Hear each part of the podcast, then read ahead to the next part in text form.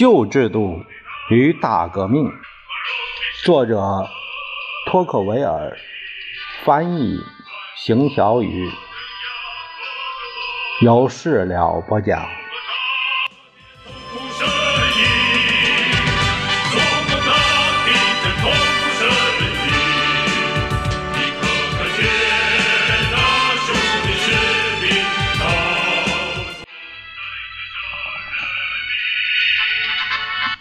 第二十二章题目是：为什么本想减轻人们负担，却激起了人民的反抗？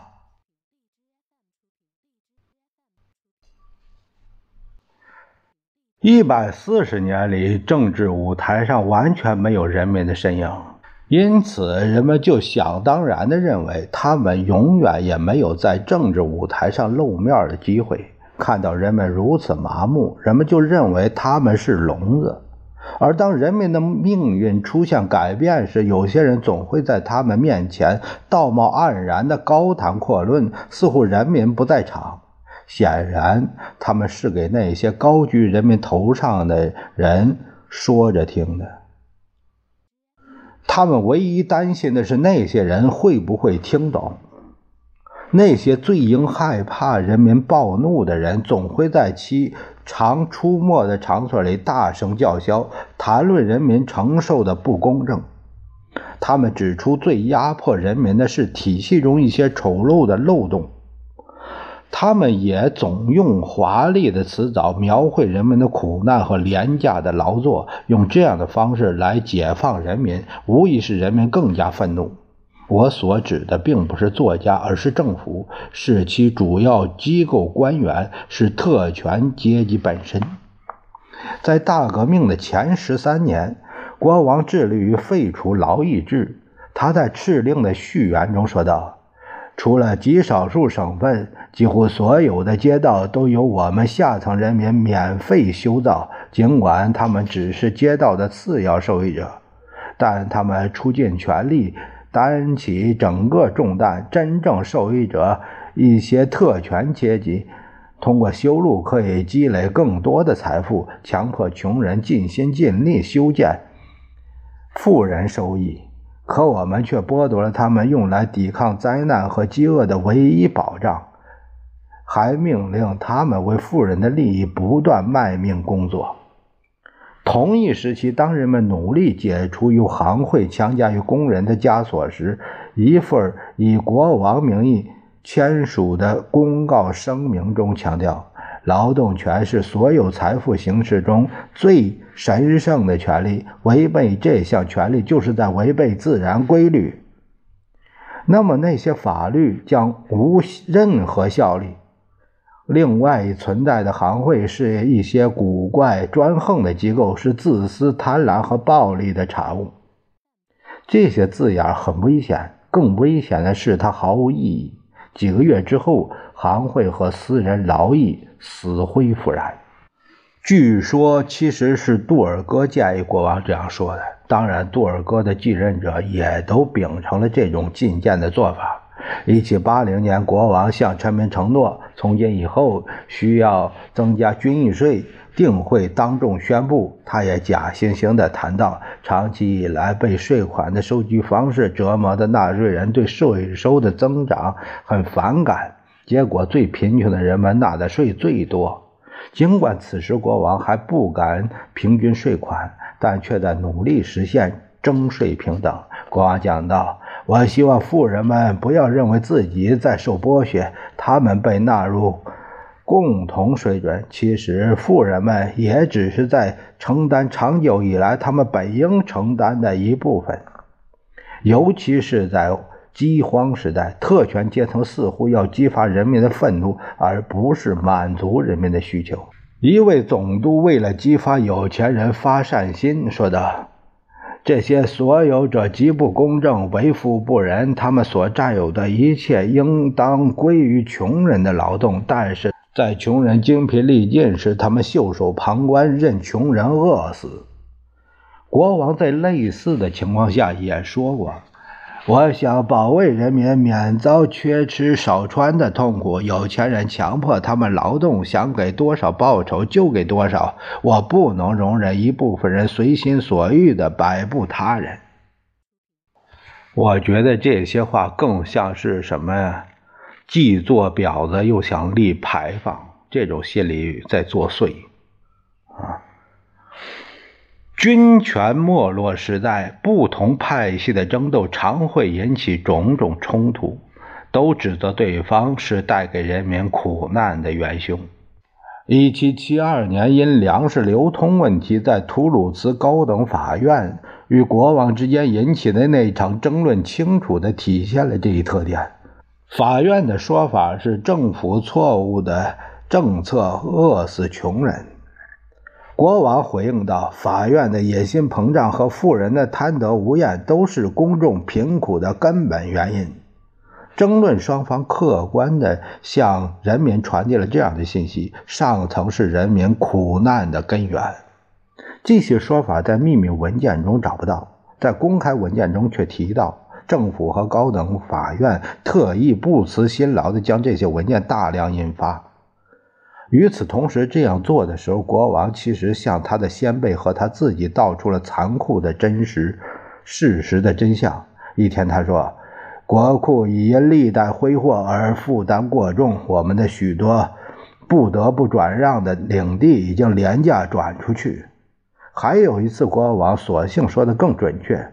行会首先是国王贪财的产物。稍后他又补充道：“如果出现频繁的大笔花销、无节制的增加税收，原因在于财政管理工作要依靠这些进行。管理者发现税收是最易积累财富的途径，贪婪的管理者以为秘密进行就不为人所知。虽然还有许多其他使人民负担较轻的办法。”这些话都是讲给国民中有知识的人听的，以让他们相信政府针对某些利益集团措施是得力的。至于人民呢，即使听到了也不懂。不得不承认，这种仁爱中包含了对不幸之人的蔑视。当然，任何人都衷心希望他们可以少受些灾难。据伏尔泰秘书回忆，夏特莱夫人。毫不在乎地当着仆从的面脱衣，因为他并不认为仆人也是人。夏特莱夫人，她是生于一七零六年，卒于一七四五年。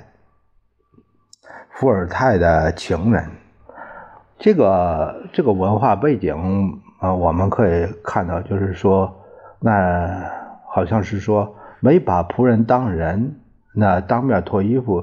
呃，并不是说，呃，对自己的不尊重，是对别人的不尊重。不要以为刚才我转述的耸人听闻的话只出自路易十六及其大臣之口，那些即将成为人民众矢之的的特权者，在人民面前也这样讲。应当承认，法国社会上层阶级开始关心穷人命运时，穷人并没有给他们带来恐惧。他们关心穷人时，还不知道穷人的苦难最终会葬送他们。一七八九年前十年，上述事实更加明显。那是人们经常同情农民、谈论农民、讨论救济农民的办法，揭露使农民受苦的主要流弊，谴责特别危害农民的财政法规。但与此同时，人们仍然没有预见性，依然麻木。读读1779年在法国部分地区以及后来又在整个王国召开的省议会记录，研究研究留给后人其他相应的文件，你一定会为其中内容的善意所感动，也会对文件中不慎重的语言感到惊讶。1787年，诺曼底省议会评论道。政府投到街道上的资金会使富人的生活更加舒适化，与人民毫无益处。那都只是为了改进通往城堡的道路，并不是修缮村镇的入口。也正是在那一次会议上，在公然抨击修道路的义务工作时，贵族和神职人员居然自发地为改善乡间的道路工程捐献了五万里弗，这样道路畅通了，也没给人们增加负担。对这些特权者来说，用普通捐税代替劳役制，并交付应交纳的税赋，也许更少费钱些。当他们准备放弃不平等税制带来的利益时，却还想保持其外表；当他们愿意放弃特权的有利部分时，却仍在细心保留令人生厌的部分。还有的省议会完全。由免纳军役税的地产主组成，他们当然想继续免纳人头税，但却同样用最暗淡的色彩描绘这种军役税使人们蒙受苦难。他们以一幅令人可怕的图画的形式说明军役税的弊端。还花心思大量印制他们的画中有对人民有益的部分，有时也会有一些蔑视公众的描述。人们既是他们同情对象，又是他们轻蔑的对象。上级耶纳省议会虽然为农民的事业展开了激烈辩论，但却说农民粗俗、无知、粗鲁、好闹事、没修养。杜尔哥虽然曾为人民做了不少事，但他表达对农民的看法时也会使用这些词儿。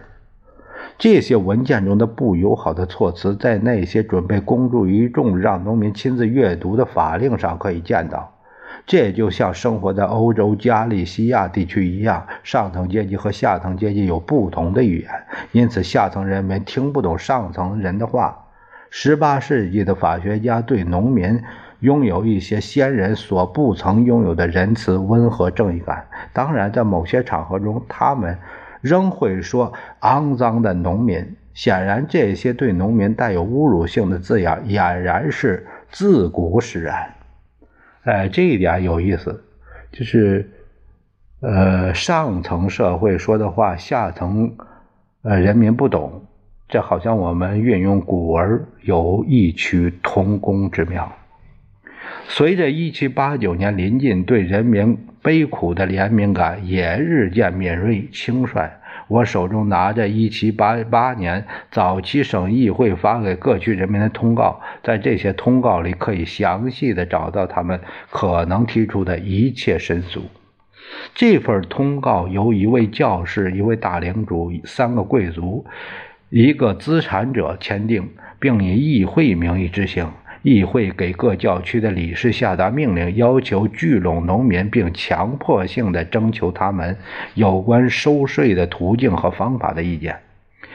我们大致知道农民讨厌盐税和印花税，可不是很具体。省级议会的好奇心并不止于此，也想清楚的知道每个教区有多少人享有特权及内容。其中包括贵族、牧师、平民百姓，甚至是精确的特权内容。享有免税权的人财产值多少？住在自己还是别人土地上呢？呃，教会财产有多少？或者用当时的话说，有多少不打算出售的产业？值多少钱？所有的这一切都不足以达到他们的满意度。协会仍想知道，假使存在捐税平等，特权阶层应承担的税额的价值，包括印花税、人头税、嗯，劳力服务和其他的税是多少？这都在通过讲出带给他们痛苦和灾难的罪魁祸首，进而揭露出小部分人的不幸，以及鼓励受害者进行进一步的反抗。让贪婪、妒忌、仇恨的欲火尽情燃烧，人们似乎彻底忘记扎克雷起义。1385年，法国北部农民暴动，呃，千锤党人和十六人委员会，就好像没有人意识到，身在安宁之地的法国人被认为是世界上最绅士、最善良的人种，但一有暴力冲突。他们就会成为最野蛮的民族。很不幸的是，我没能拿到记载当时所有人民对这些问题回答的文件，但我确实找到一些足以了解支配这些文件的一般精神。在这些文件中有对每个特权者、贵族、地主名字的详细记录，也有对他们生活方式的描述和批判。人们下功夫评估这些人财产的价值，有许多关于他们特权本质和数量，以及他们对同村居民所欠下的债的深层次的讨论。欠下的地租用庄稼抵押。人们统计他们的收入时，总会心生羡慕。这些收入没人可以分享，而牧师的酬劳也叫工资，总以受益人少、数量惊人而闻名。人们总在抱怨教会的每项服务都在收费，就连穷人安葬也得交钱。不。公平的税制压得农民喘不过气来，在他们眼中，税收冰冷残酷，所以他们总是愤怒地用恶劣的字眼咒骂：“间接税太可恶了。”他们说道：“收税人彻底清查家产，毫无尊严可言。”印花税糟糕，收税人更是残暴，总会用其贪婪本质抓住一切能利用的来折磨穷人。就连直达员也好不到哪去，复仇心极强的他们总用卑劣的手段来对付善良的农民。收税员无奈地砸毁邻居家，用此来摧毁可能对其他压迫者的苦难而产生的同情心。那就是让自己的心硬起来，呃，以以便自己能活下去。这份调查不仅预示着革命的到来，其本身就带着一定的革命性。它早已使用革命语言透露出它的真实面目。在16世纪的宗教革命和法国大革命的诸多不同点中，其中一点很突出。十六世纪，大部分贵族出于野心或贪婪，都加入到了宗教改革中，而人民只是出于信仰，所以参加宗教改革并不图什么利益。十八世纪，情况发生了变化，正是无私的信仰和宽宏大量感动了有识之士阶层，使他们也踏上了革命的道路。而激起人民反抗的是给予改革、受苦难现状的愿望。最终，前者的热情点燃和武装了后者的怒火和欲望。